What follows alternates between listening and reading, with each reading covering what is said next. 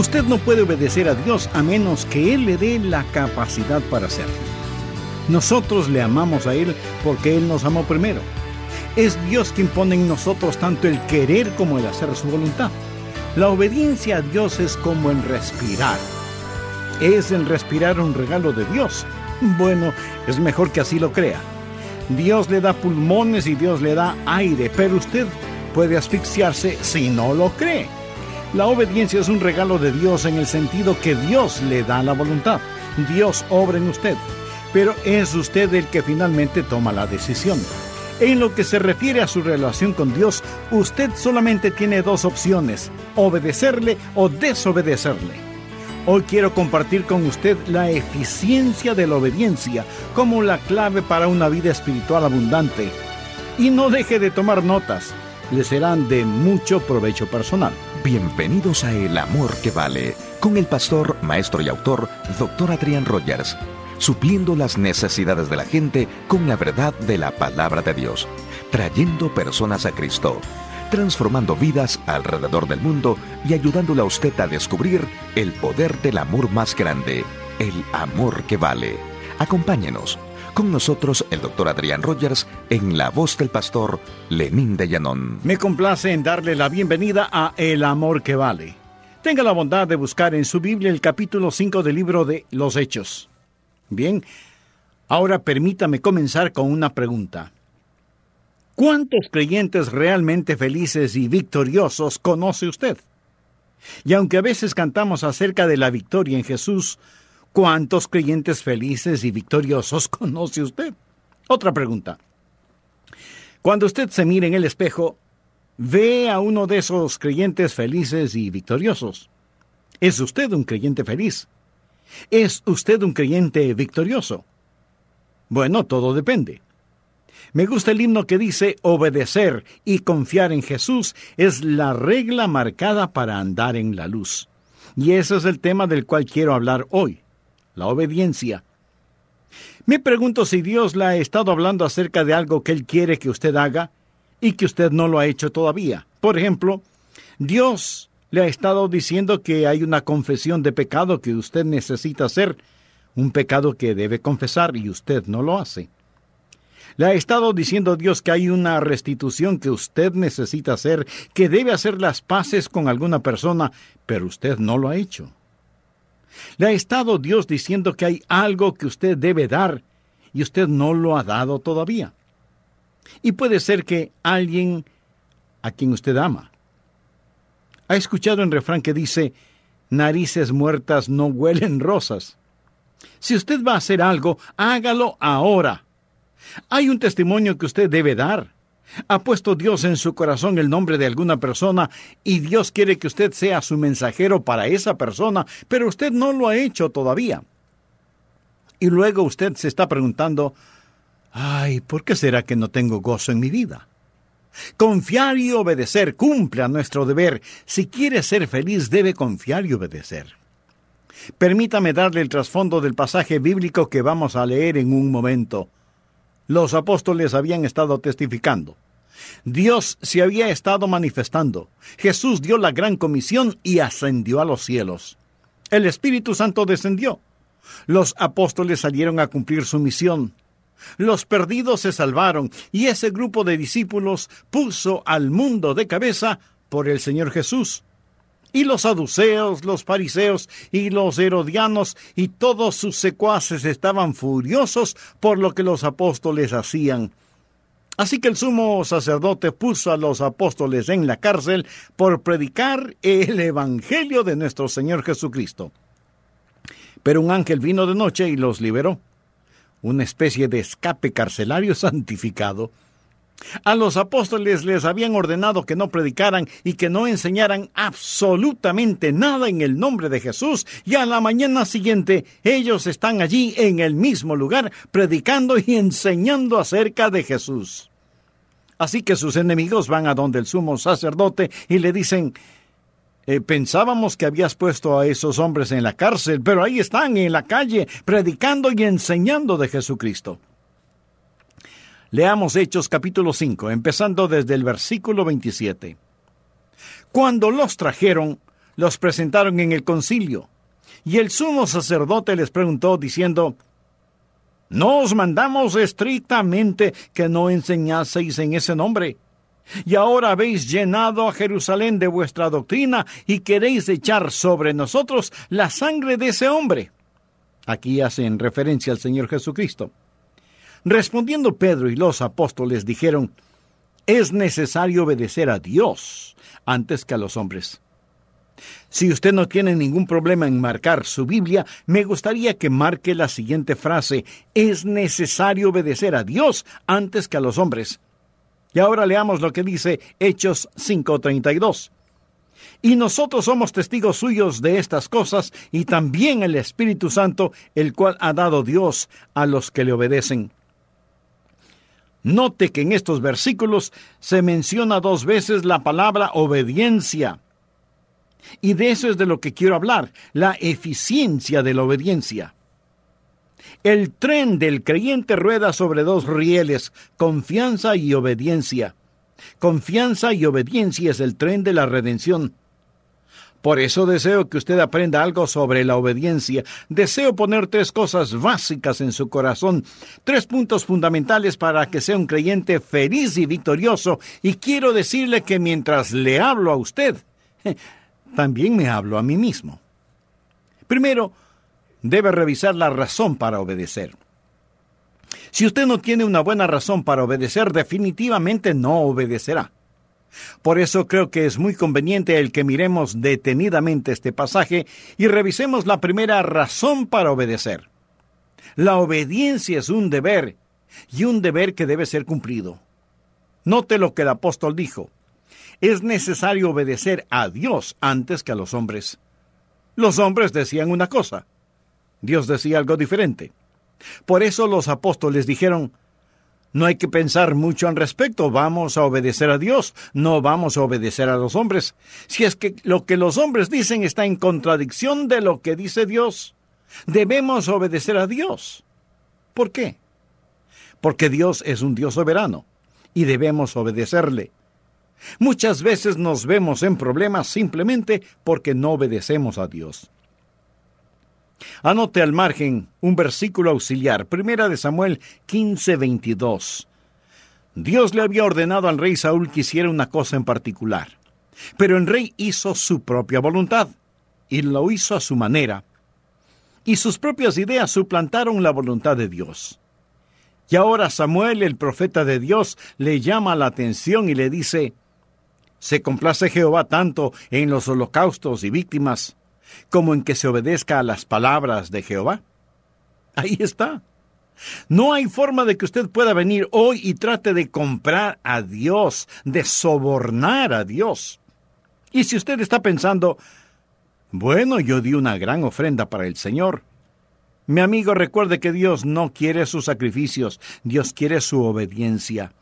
Ciertamente el obedecer es mejor que los sacrificios y el prestar atención que la gordura de los carneros. Esto tiene que ver con el ofrecimiento de los mejores animales en el altar. Pero escuche lo que dice el versículo 23 de Primera de Samuel 15, porque como pecado de adivinación es la rebelión y como ídolos e idolatría la obstinación. Aquí Dios está diciendo a qué se parece la desobediencia. Si usted es un creyente desobediente, mire a lo que se parece la desobediencia. Primero es como hechicería.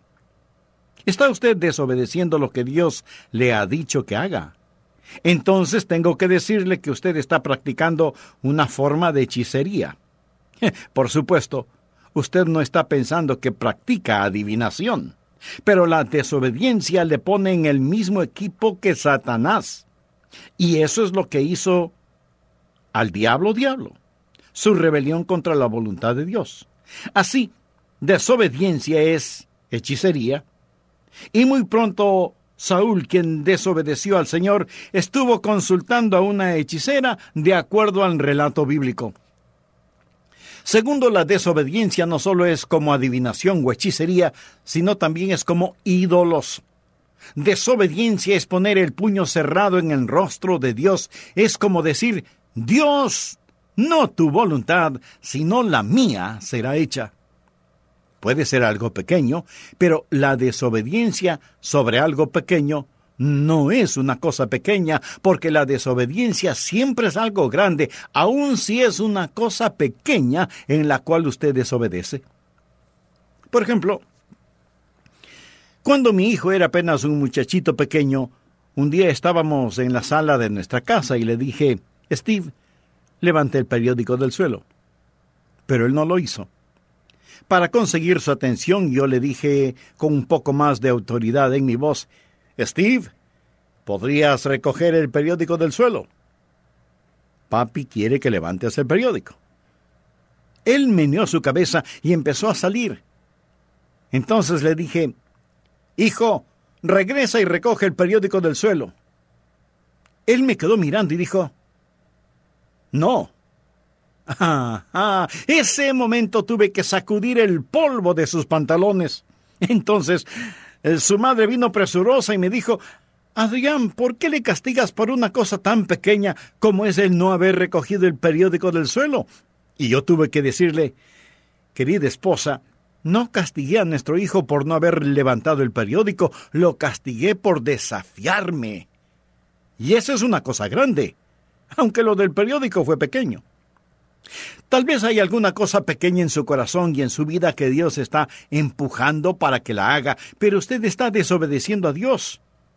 Quiero decir, si usted está desafiando a Dios en algo pequeño, esa cosa pequeña puede transformarse en algo grande.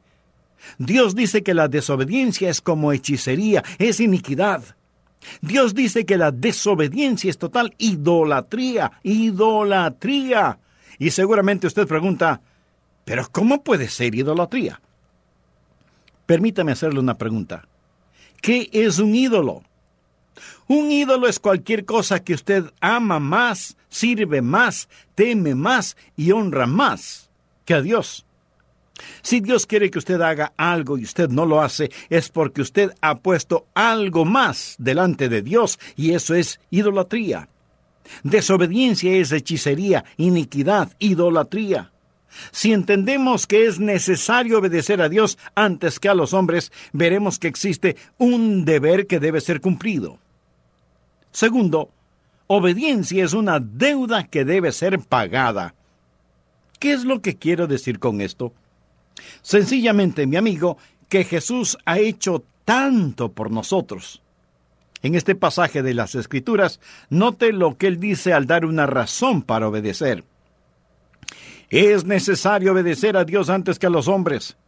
El Dios de nuestros padres levantó a Jesús, a quien vosotros matasteis, colgándole en un madero a este Dios ha exaltado con su diestra por príncipe y salvador para dar a Israel arrepentimiento y perdón de pecados.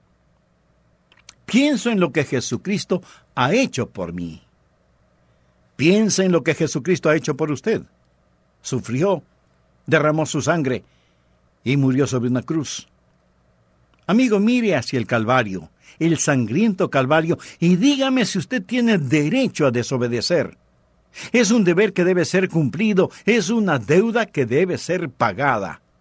Tercero, obediencia es una delicia que debe ser preferida. No piense que la voluntad de Dios es algo que usted tiene que hacerla. Dios nunca se la va a imponer por la fuerza. Es algo que usted debe querer hacerlo. Y cuando usted aprende a obedecer, entonces va a aprender lo que significa el gozo de la vida cristiana. No existe tal cosa como un creyente desobediente feliz. Esa es una contradicción de términos. Leamos Hechos 5:41. Y ellos salieron de la presencia del concilio gozosos de haber sido tenidos por dignos de padecer afrenta por causa del nombre. Obediencia y regocijo van de la mano. Es una mentira del infierno el decir que el hacer la voluntad de Dios es doloroso y miserable. La Biblia dice que sus mandamientos no son gravosos. Ahora la razón por la cual algunos de nosotros no obedecemos al Señor ni entendemos que hay gozo en obedecerle es porque no confiamos en el Señor y tenemos dificultades recibiendo órdenes de un extraño al que no conocemos. Cuando conocemos al Señor Jesucristo, aprendemos que sus mandamientos no son gravosos. En esto se demuestra su amor, no en que nosotros amemos a Dios, sino en que Él nos ame a nosotros. Cuarto, obediencia es una decisión que debe ser practicada. Escúcheme. Usted debe decidir el obedecer, pero recuerde que Dios puede permitir que usted desobedezca. ¿Ha oído alguna persona decir, Oh, bueno, se hará la voluntad de Dios. Todo lo que sucede es la voluntad de Dios. Así que solo alabe a Dios. Si Dios quiere que algo suceda, pues sucederá. Si Dios no quiere que eso pase, pues no pasará.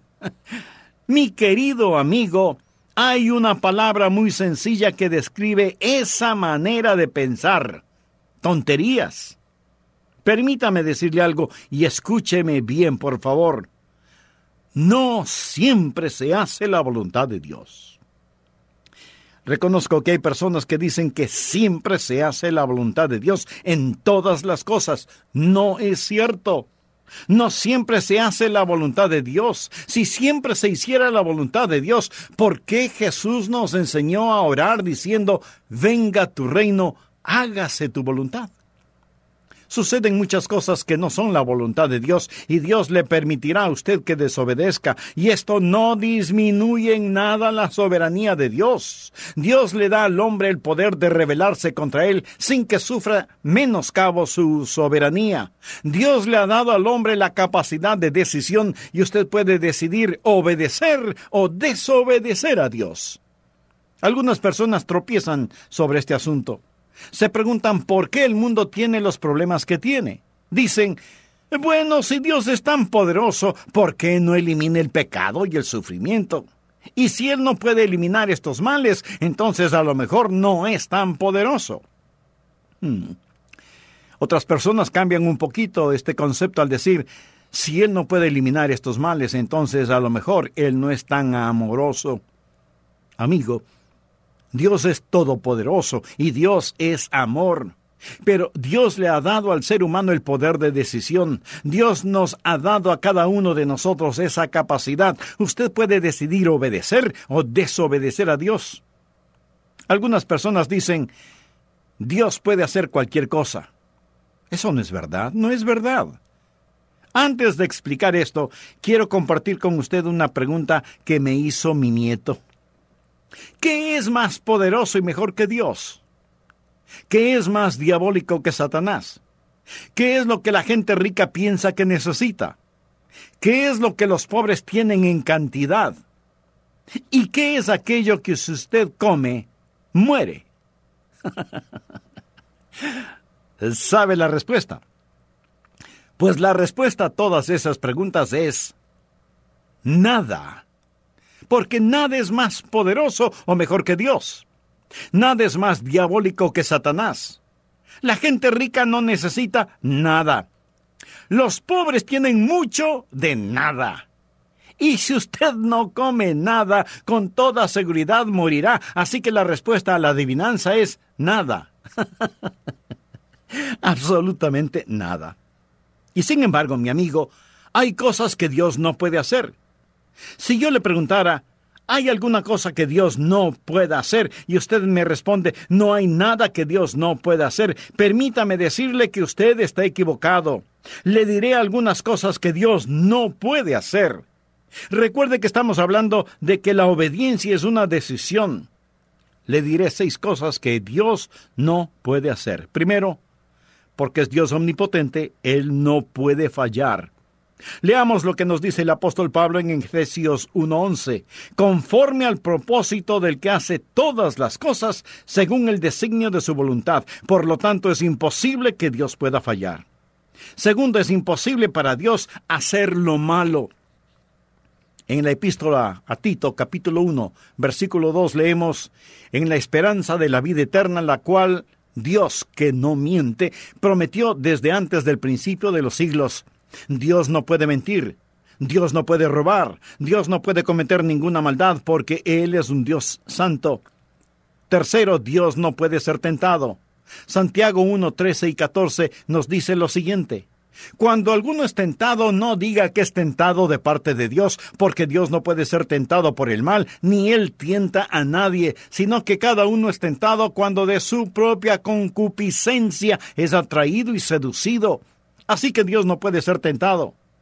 Y alguno de ustedes me dirá, pero Jesucristo fue tentado.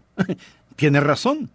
Pero recuerde que Jesucristo fue tentado en su humanidad. Él no fue tentado en su esencia como Dios Todopoderoso, porque Dios no puede ser tentado. Cuarto, Dios no puede negarse a sí mismo.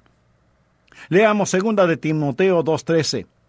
Si fuéramos infieles, Él permanece fiel. Él no puede negarse a sí mismo. Amigo, voy a detenerme en este punto porque antes de finalizar este programa quisiera invitarle a que se haga una sencilla pregunta. ¿Cuán fiel soy a Dios? Esto en el caso de que usted sea un creyente. Si aún no lo es, lo primero que debe hacer es arrepentirse de sus pecados y buscar la paz con Dios y la paz de Dios para su atribulada vida. Ore sinceramente a Dios para que le perdone sus pecados y pídale al Señor Jesucristo, quien murió por sus pecados en la cruz del Calvario, para que Él sea su Salvador y su Señor, y hágalo ahora mismo. Dios le está esperando con brazos abiertos. Y si toma una decisión por Cristo, le invito muy cordialmente para que nos escriba. Así le conoceremos un poco más y sobre todo tendremos el privilegio de orar por usted en una forma más personal. Que Dios le bendiga desde ahora y para siempre en su nuevo caminar como parte de la familia de Dios. Gracias por estar con nosotros hoy. Acompáñenos nuevamente en la próxima enseñanza del pastor Adrián Rogers, donde una vez más estudiaremos la palabra de Dios juntos para descubrir más acerca de su eterno amor, el amor que vale.